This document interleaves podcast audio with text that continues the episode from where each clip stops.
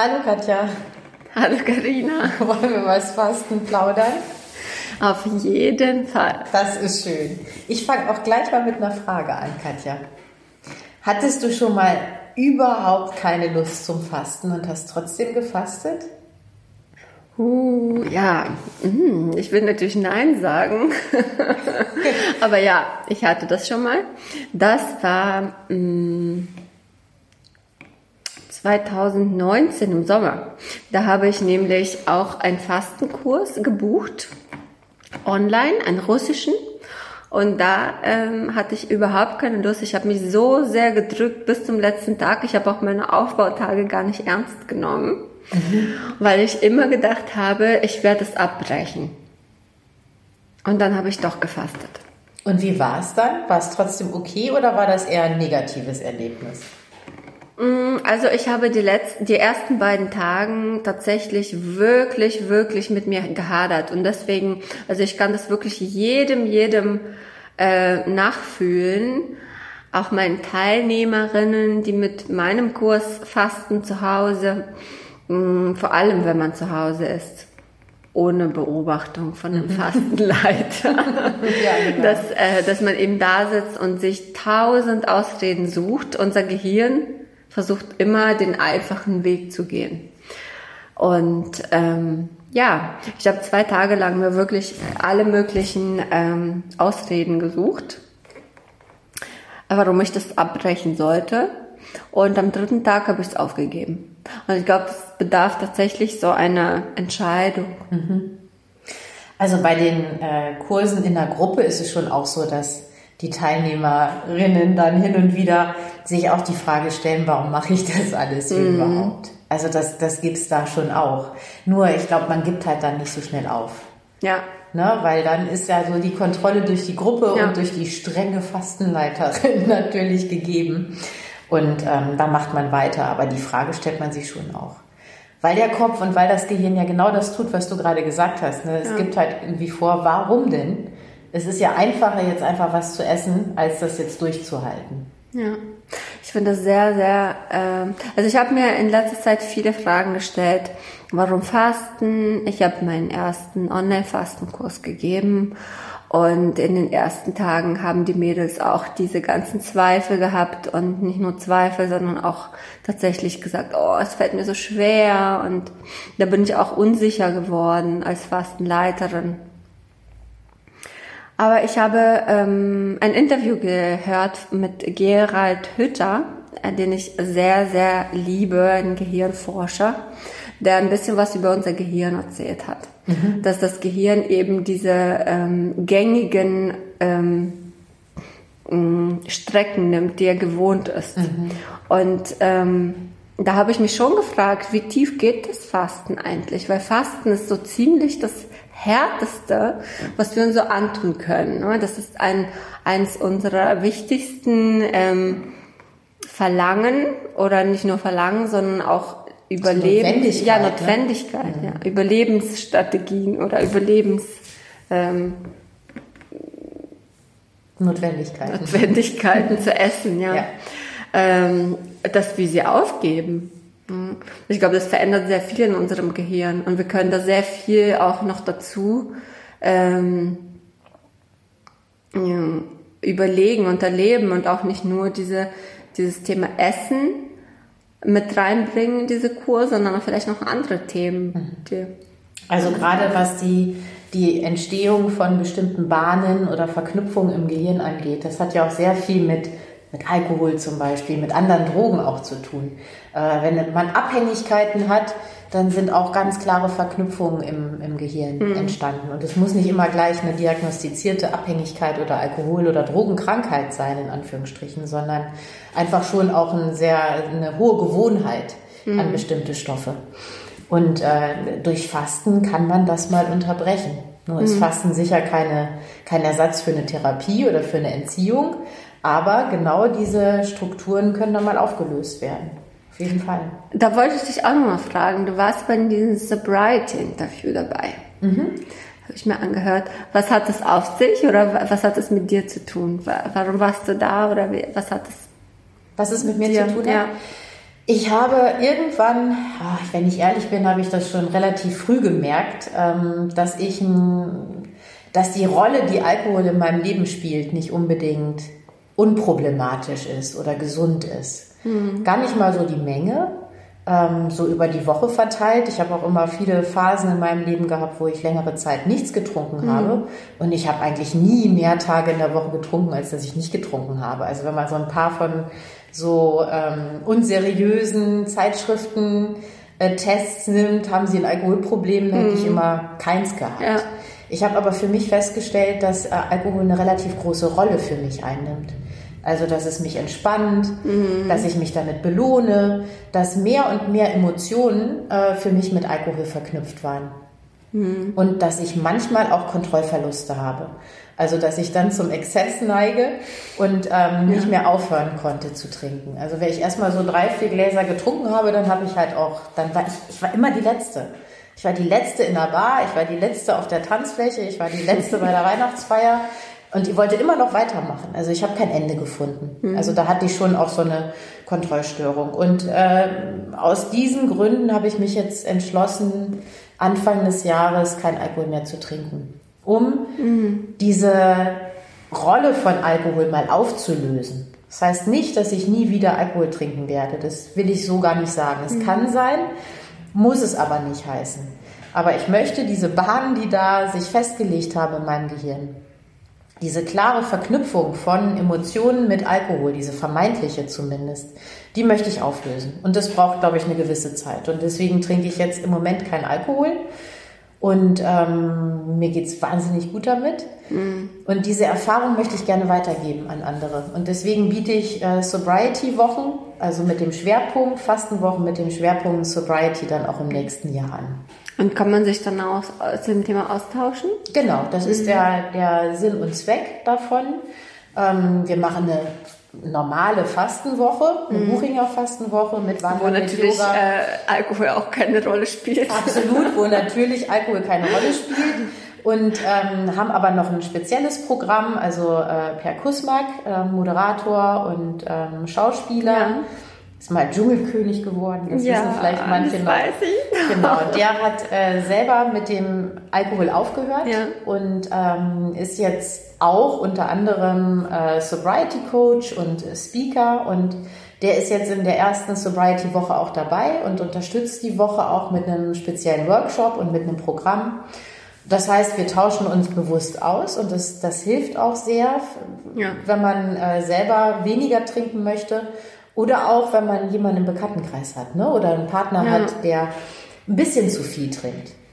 Wichtig ist, diese Woche ist kein Ersatz für Entzug. Das kann ich nicht leisten als mhm. Fastenleiterin und so, aber wir können das Thema und vor allen Dingen einen alkoholfreien Lifestyle, der durchaus möglich ist, mhm. das können wir da mal zum Thema machen. Schön. In den Wochen, ja. Und ich glaube, dass das ähm, ein guter Start sein kann mal sein Leben eine Zeit lang, man muss ja nicht gleich überhaupt nicht mehr trinken mhm. oder äh, für immer aufhören, aber vielleicht mal zu gucken, vielleicht geht es mir auch mal ohne Alkohol ganz gut. Und da ist so eine Fastenwoche, glaube ich, ein ganz guter Start. Ja, überhaupt für jeden. Hm, Fasten ja. ist. Absolut. Wie war jetzt deine Woche, deine Online-Fastenwoche? Es waren ja 15 Tage, ne? Also ist ja nicht nur eine Woche bei dir. Ja, wir hatten ja letztes Mal gesprochen, da hatte ich mal, glaube ich, meinen ersten oder zweiten, zweiten Tag, ne? Ja, ja. ich war am Dienstag bei dir, am Montag hat's angefangen. Ja. Und jetzt ist heute der letzte Tag gewesen meines äh, Wow-Fasten Online-Kurses mit Frauen. Und es war eine kleine Gruppe mit ähm, Wiederholerinnen und alten Bekannten. Äh, und heute war ein sehr emotionaler Tag gewesen. Also wir haben uns verabschiedet und ausgetauscht und ich habe so ganz warme und schöne Nachrichten bekommen, Feedback bekommen, dass ähm, ja ich so den Tränen nah war den ganzen Schön. Tag. Das freut mich ja, dass das so toll und emotional ja. ist. Ich habe mich auch wieder mal gewundert, dass es online doch so intim sein kann. Mhm. Und ähm, ja, dass doch so eine Nähe entsteht, ne? Dann. Ja, ich glaube, überall, wo Menschen sind, kann Nähe entstehen. Und es kann, also jetzt haben wir den zweiten Lockdown und alles ist sowieso gecancelt. Und ich finde das jetzt gerade eine super Möglichkeit auch, sich zu begegnen ähm, online, ohne mhm. sich je, also meine Teilnehmerinnen haben sich ja noch nie gesehen. Ich kenne einige ähm, von ihnen äh, von früher, ähm, aber sie gegenseitig sich überhaupt nicht. Und trotzdem weiß jeder, wie es der anderen ging, was sie durchgemacht hat, welche Schwierigkeiten dabei waren. Es gab auch einige. Und doch sind alle am Ende mit diesem Gefühl rausgegangen, ich faste noch einmal. Das mhm. hat mich sehr gefreut und sehr auch ähm, teilweise gewundert. Ne? Also am Anfang dachte ich so, oh Gott, oh Gott, das denke ich übrigens immer bei meinen Kursen. Oh Gott, oh Gott, oh, sie ist wahrscheinlich wirklich unzufrieden. Naja, sie zieht es durch, aber wahrscheinlich ist das fast nichts für sie. und am Ende ist es doch was für sie dann.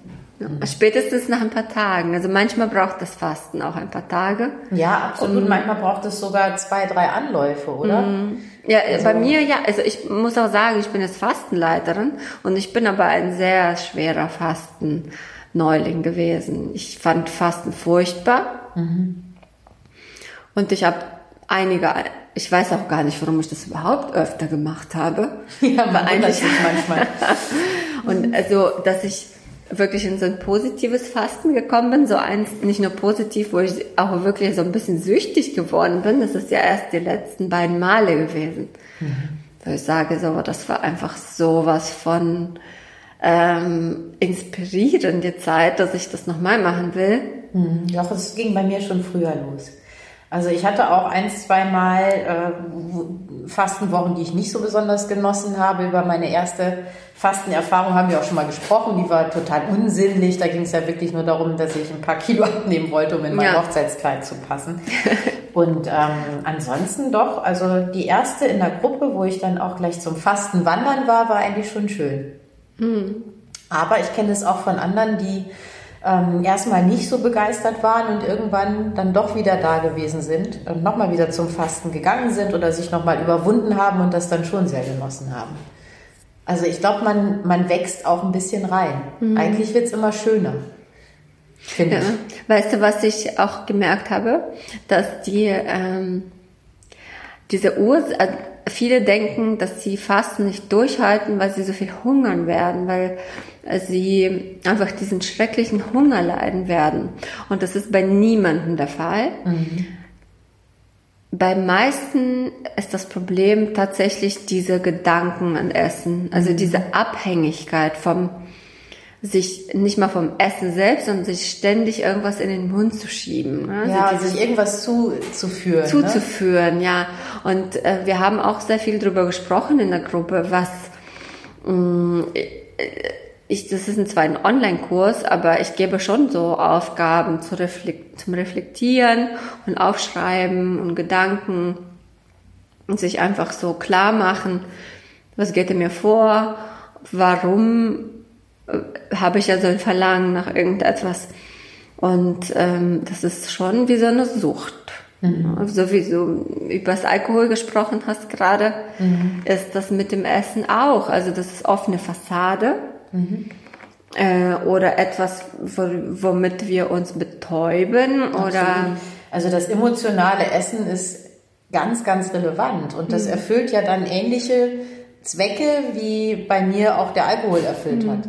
Ja, ja nur das ist auch eine Belohnung. Ja, dass das so. Essen nicht so, also mit Alkohol kann man sagen, oh, Alkohol ist ungesund, aber. Essen ist etwas Notwendiges. Ne? Absolut, absolut. Genau, man kann mit Alkohol kann man aufhören, mit Essen nicht. Und dann den richtigen Umgang zu finden und ja. zu erkennen, äh, welche Rolle erfüllt denn das Essen neben dem, neben der Notwendigkeit noch, mhm. das finde ich auch äh, eine echte Herausforderung, aber es ist spannend.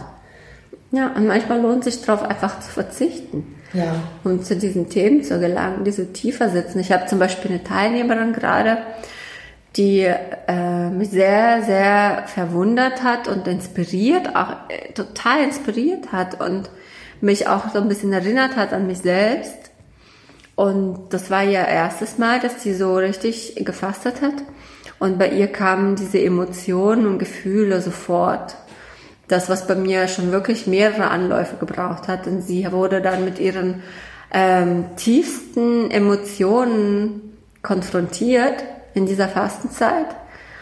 Und ähm, ja, da haben wir drüber gesprochen. Sie haben mich dann auch angerufen und wir haben drüber geredet.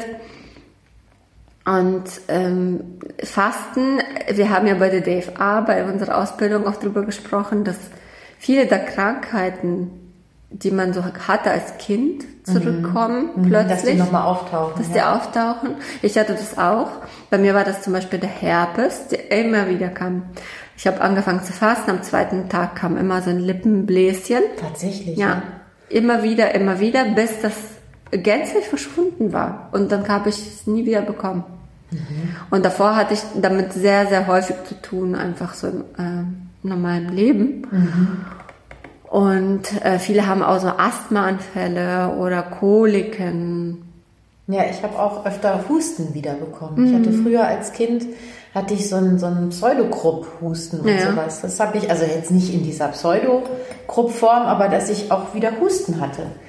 Wo du sagst, das stimmt, das hatte ich auch häufig. Jetzt lange nicht mehr, aber mhm. am Anfang meiner Fastenjahre ja. schon auch.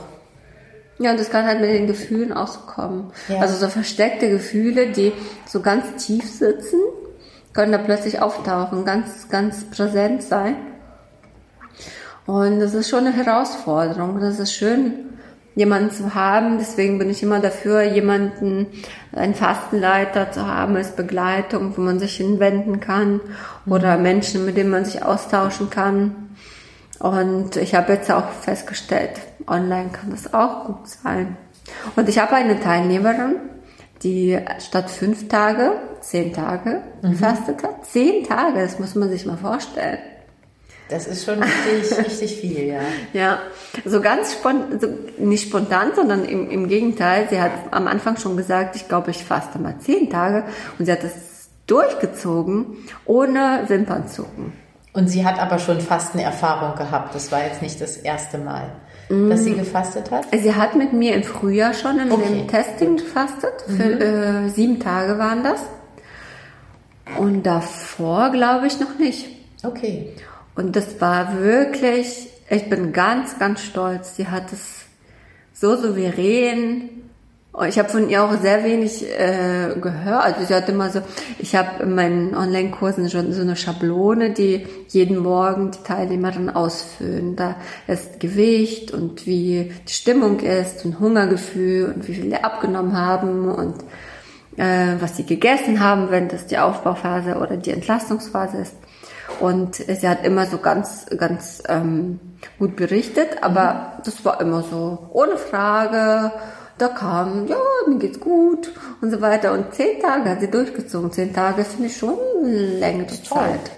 Ich habe jetzt auch, ich habe ja die fünf äh, Fastenwochen, ja. Sunnyside-Fastenwochen dieses Jahr gemacht und Jetzt äh, gibt immer noch die WhatsApp-Gruppen, mhm. die wir haben und da kommt auch immer mal wieder jetzt so Feedback rein und ja was die TeilnehmerInnen mitgenommen haben, so aus den, aus den Wochen. Und das ist auch größtenteils ganz toll. Also viele, die äh, ihr Gewicht fast gehalten haben sogar, nur ein bisschen mhm. wieder zugenommen haben, weil sie sich danach auch äh, sehr an, an die Empfehlungen mhm. für die Aufbautage und für die Ernährung danach gehalten haben und es hat zwei Gruppen kommen eigentlich fast geschlossen wieder im, im nächsten Jahr. Also Schön. sind zwei Wochen jetzt dann schon fast ausgebucht. Also da haben viele, glaube ich, schon auch eine ganze Menge mitnehmen können. Und das ist toll, oder? Das ist doch ein schönes Gefühl.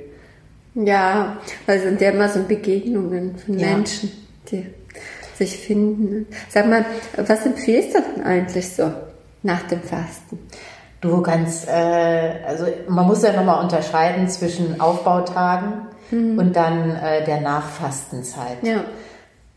Wesentlich aus meiner Sicht ist, dass es keine Ernährung sein sollte, die auf irgendetwas konsequent und ganz verzichtet. Mhm. Das empfehle ich gar nicht. Weil ich glaube, jeder und jede muss für sich einen Weg der Ernährung finden, die äh, zu den eigenen Bedürfnissen passt und auch zum eigenen Alltag passt. Mhm. Also außer aus therapeutischer Sicht halte ich persönlich nichts davon, komplett auf Kohlenhydrate zu verzichten oder mhm. komplett auf Fett zu verzichten oder nur noch Fett zu sich zu nehmen oder auf Proteine zu verzichten.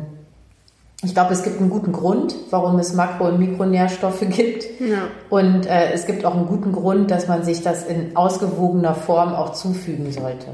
Wenn man jetzt ein spezielles Ziel hat, dann finde ich es total okay, mal eine Zeit lang zu sagen, ich ernähre mich jetzt ketogen oder No Carb oder Low Carb oder wie auch immer. Für einen gewissen Zeitrahmen. Aber dauerhaft äh, empfehle ich das nicht, sondern ich empfehle eine ausgewogene Vollwerternährung. Mhm. Tatsächlich mit äh, selbst kochen, mhm. frisch und selbst kochen mit einem relativ hohen Rohkostanteil. Ja. Das ist es eigentlich basically schon. Mhm. Und vegan, möglichst. Ah ja. Nicht voll vegan, aber zumindest auf tierische Produkte so weit, wie man es selber mag, aber zu verzichten und es zumindest mal auszuprobieren. Ja. Ja, das tue ich auch. Hm. Und empfiehlst du Intervallfasten? Mhm. Ich empfehle Intervallfasten. Das ist toll, dass du es ansprichst. Ihr müsst wissen, Katja hat nämlich ein ganz fantastisches äh, Fastenhandbuch, äh, was ich mir eben mal für ihre Teilnehmerin, was ich mir eben mal anschauen durfte. Und äh, Katja empfiehlt, wenn ich das so sagen darf, äh, nach dem Fasten fünf Mahlzeiten. Und das finde ich auch total nachvollziehbar. Vielleicht erzählt sie gleich selber, warum. Äh, das unterscheidet sich aber sehr von dem, was ich empfehle, weil ich empfehle, diese äh, Zeit des Nichtessens und der geringen Kalorienzufuhr zu nutzen und gleich in das Intervallfasten zu starten, weil ich vom Intervallfasten sehr überzeugt bin, aus diversen Gründen. Und äh, das ist natürlich erstmal was völlig anderes als die fünf Mahlzeiten. Deswegen wahrscheinlich jetzt die Frage, oder? Kommt sie daher? Ja.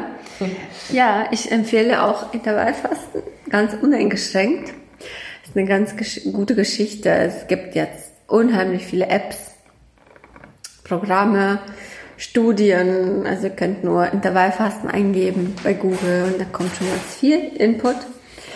Ähm, warum ich empfehle ich fünf Mahlzeiten in der Aufbauphase? Ähm, aus dem Grund, dass, glaube ich, der häufigste äh, Grund für Gewichtszunahme nach, nach dem Fasten darin besteht, dass man einen unheimlichen Hunger entwickelt. Denn Fasten ist ja doch ähm, eine Hungerzeit, eine Hungerperiode für den Körper. Und viele Körper neigen dazu, dann ähm, eben nach Essen zu verlangen.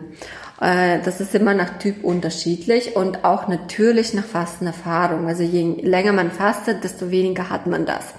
Aber für die Einsteiger ist es ganz ähm, empfehlenswert, eben nach dem Fasten viele klein, kleine Mahlzeiten zu sich zu nehmen und den Magen klein zu halten. Der Magen ist dehnbar mhm. und kann ähm, nach ähm, ja, äh, er zieht sich sehr zusammen. Ne? Er zieht sich zusammen in der Fastenzeit, wird klein äh, schrumpft auf die quasi auf die Normalgröße zusammen und dehnt sich, wenn man eben zu viel Nahrung zu sich nimmt. Und wenn man den klein hält, dann hat man auch nicht so viel Hunger.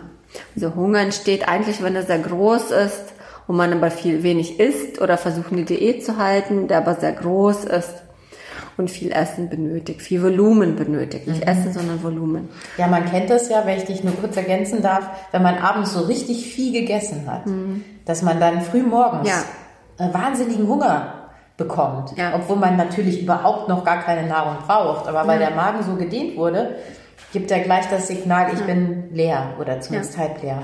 Ja, das ist natürlich super, dass der Magen wieder zurück kann. Also das ist ähm, mhm. möglich durch eine kurze Fastenzeit eigentlich, den Magen wieder zurückzuschrumpfen. Und wenn man, also ich, meine Empfehlung sind fünf kleine Mahlzeiten, a 250 Gramm, beziehungsweise die Zwischenmahlzeit nur 200, 150 Milligramm. Ähm, und äh, dann auch Säfte. Einen Saftentag habe ich als ähm, erstes, was auch ein Fastentag sein kann, wenn man die verdünnt, wenn man das möchte und ähm, dass man so ein bisschen in diese Normalität reinkommt, in diesen Normalzustand, in diesen zufriedenen Zustand, okay, ich bin gesättigt. Ich habe auch jetzt Feedback bekommen. Eine Teilnehmerin, die hat dann eine Mahlzeit gehabt, eine gekochte Mahlzeit am dritten Tag und das war ihr zu viel und die hat sich sehr, sehr übersättigt gefühlt und war auch ein bisschen übel, obwohl das nur 250 äh, Gramm waren. Und das hat mich natürlich sehr gefreut. Mhm. Ja, ich hatte jetzt auch eine Teilnehmerin, das ist jetzt allerdings schon, wann war die da? Die ist äh, Anfang Oktober da gewesen. Und die hat jetzt in unsere äh, Fastengruppe geschrieben, dass sie äh, sich eine Pizza bestellt hat. Ui. Und aber nur noch nicht mal die Hälfte davon gegessen mhm. hat. Und das ist für sie ein Riesenerfolg, weil vor der Fastenwoche hätte sie so eine ganze Pizza gegessen und dann noch irgendwie die Schoki danach mhm. und irgendwas Süßes und noch was und hätte sich immer noch nicht satt gefühlt. Und jetzt äh, geht es ihr wunderbar damit. Mhm. Mit viel ja. weniger. Das ist ja mm, eigentlich, also wenn wir Urmenschen wären, die nach ihren Bedürfnissen essen, würden wir uns gar nicht so überfressen. Aber wir essen ja heute so unbewusst, dass wir uns wirklich extrem überessen. Mhm. Viel mehr, als wir es brauchen. Und ähm, ich bin ja fürs Intervallfasten. Jetzt könnte man fragen, hä, aber warum denn? Was hat das wenig Essen mit Intervallfasten zu tun? Man kann ja mit Intervallfasten wenig essen. Beim Intervallfasten hat man eben einen kurzen Intervall, in dem man Nahrung zu sich nimmt. Das sind mindestens acht Stunden. Und in diesen acht Stunden hat man eine Mahlzeit weniger, als man sonst essen würde. Das heißt, wenn man jetzt drei Mahlzeiten isst, dann isst man nur zwei. Wenn man vier Mahlzeiten isst, dann isst man nur drei. Und dann tendiert man eher dazu, diese Mahlzeiten größer zu gestalten. Am Anfang. Ich glaube, wenn man länger Intervall fastet, dass man das auch nicht mehr tut, ja. dass man dann auch generell weniger isst. Aber äh, wie sagt meine Fastenteilnehmerin, ist erstmal diese fünf kleine Mahlzeiten, erstmal fünf Tage lang. Und nach diesen fünf Tagen. Mhm. Ähm, ja, ich finde es auf jeden Fall interessant. Ich glaube, dass es für die eine oder andere Persönlichkeit auch mhm. wirklich eine super, ein super Weg ist, nicht gleich in mhm. so einen jetzt, jetzt muss ich ganz viel essen, äh, Moment zu gehen. Wenn man für sich aber selber merkt, ich kann gleich in das, in das Intervallfasten gehen, glaube ich, kann das auch ein Weg sein. Ja, auf jeden Fall. Also wenn man das Bedürfnis hat, vor allem ab, weiter abzunehmen, also es gibt ja auch Teilnehmerinnen, die möchten, die haben ein Ziel oder möchten wirklich tatsächlich mehr abnehmen. Mhm. Ist Intervallfasten super. Mhm. Mhm. Und beim Intervallfasten ist es ja auch so, dass es nachgewiesen ist durch Studien, dass man in dem Intervall auch wirklich tatsächlich mehr essen kann und trotzdem abnimmt. Mhm. Oder zumindest nicht zunimmt. Ne? Oder zumindest nicht zunimmt. Sag mal, hast du selber irgendeine lustige Fastenerfahrung? hast du mal irgendwas Lustiges, was dir passiert ist? Mir ist mal was Lustiges passiert. Erzähl mal du, da muss ich erst mal nachdenken. Das war, glaube ich, ein bisschen Fastendämlichkeit. Und zwar gibt es ja diesen wunderbaren Einlauf, den man ja. beim Fasten... Das habe ich mir schon gedacht. beim Fasten macht. Und ich habe einen Einlauf gemacht und dann, äh, da war ich selber Fastengast, natürlich nicht jetzt als Fastenleiterin. Und als Fastengast habe ich einen Einlauf gemacht morgens. Und dann bin ich ähm, also vom, äh, aus dem Badezimmer rausgegangen und denke, so ist ja komisch. Habe ich mich da jetzt so dran gewöhnt? Ich muss ja überhaupt nicht aufs Klo. Und äh, hatte aber alles genauso gemacht, hatte den Rest Wasser, der da drin war, ausgespült und so weiter und so weiter. Und dann bin ich zum Fastenleiterin und meinte, kann das sein, dass der Körper von unten her trinkt, dass es irgendwie weg ist? Und es muss so sein, dass ich einfach, dass ich habe das überhaupt nicht aufgemacht. ich habe einfach das Wasser so in der Duseligkeit wieder weggegossen und offensichtlich hatte ich nichts. Und ich hatte aber wirklich mir eine ganze Zeit lang Sorge gemacht, bis ich irgendwann gedacht habe, das kann nicht sein. Ich habe einfach gar keinen Einlauf gemacht. Ah ja. Und dann ja. war das in keiner Einlauf. Ja. Birne. Auf Russisch sagt man ja Birne dazu. Ja. Deswegen sage ich immer Einlaufbirne. Ach so, okay. Ja, Einlaufbirne. Ja, mhm. das äh, fand ich, war zumindest eine skurrile Geschichte. Was hat denn der Fastenleiter gesagt? Ja, der meinte, das kann nicht sein. Ja. Also das, das Bedürfnis, aufs Klo zu gehen, ist schon das, heftig. Es ist danach. heftig, es muss irgendwie, und man kann sich nicht so dran gewöhnen, dass du da irgendwie zwei Liter Wasser von unten verschluckst, ja, oder irgendwie weg, wegtransportierst. Nein, das kann nicht passieren. Das kann nicht sein. Oh, jetzt ist mir aber immer noch keine Geschichte eingefallen. Das macht ja gar nichts. deine, deine super lustige, nach meiner Knallergeschichte. Jetzt kommt nichts mehr. kann, kann deine, deine lustige Geschichte ja das Highlight unserer nächsten, nächsten Folge sein. Ich kann, ich kann ja einmal einfach eine Geschichte erzählen, die, ich weiß nicht, ob die lustig ist, einfach sehr beeindruckend.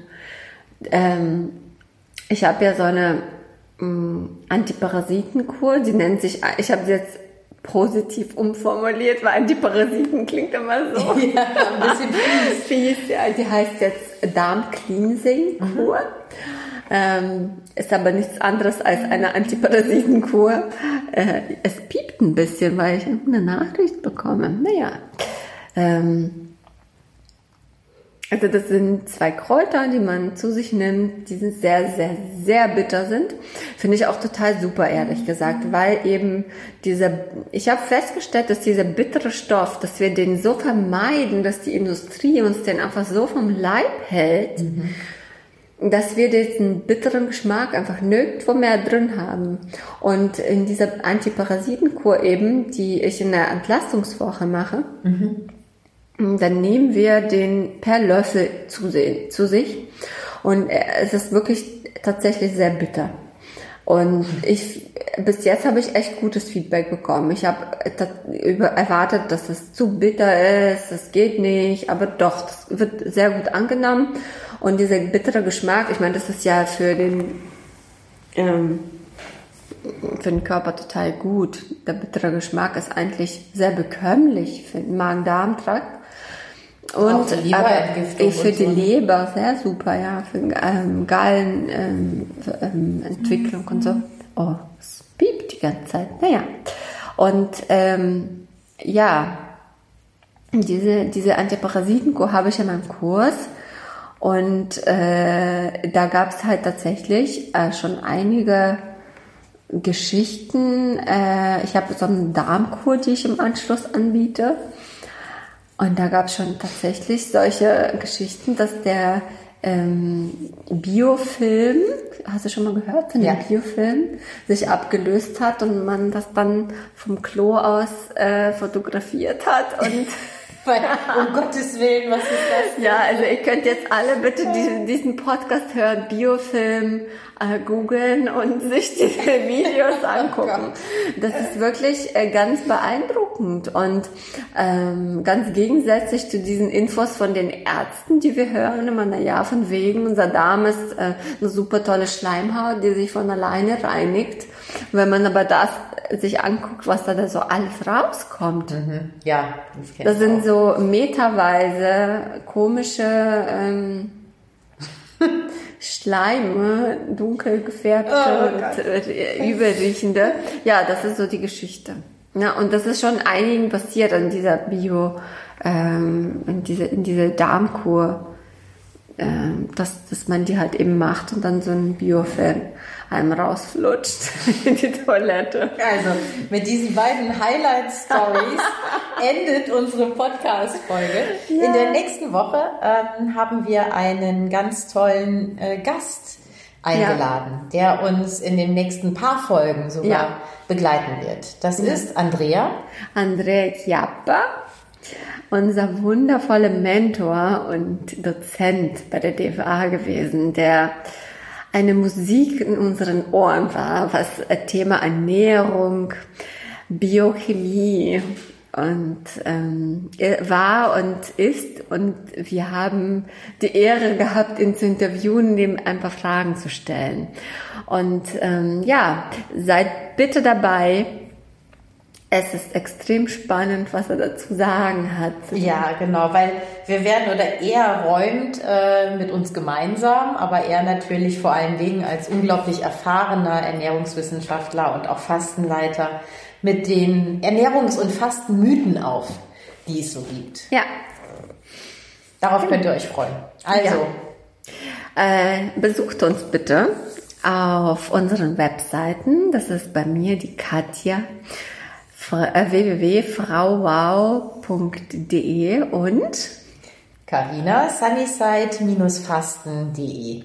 Ja, oder auf Instagram bei Katja unterstrich Frau Wow unterstrich Carina Teutenberg durchgeschrieben unterstrich Sunnyside.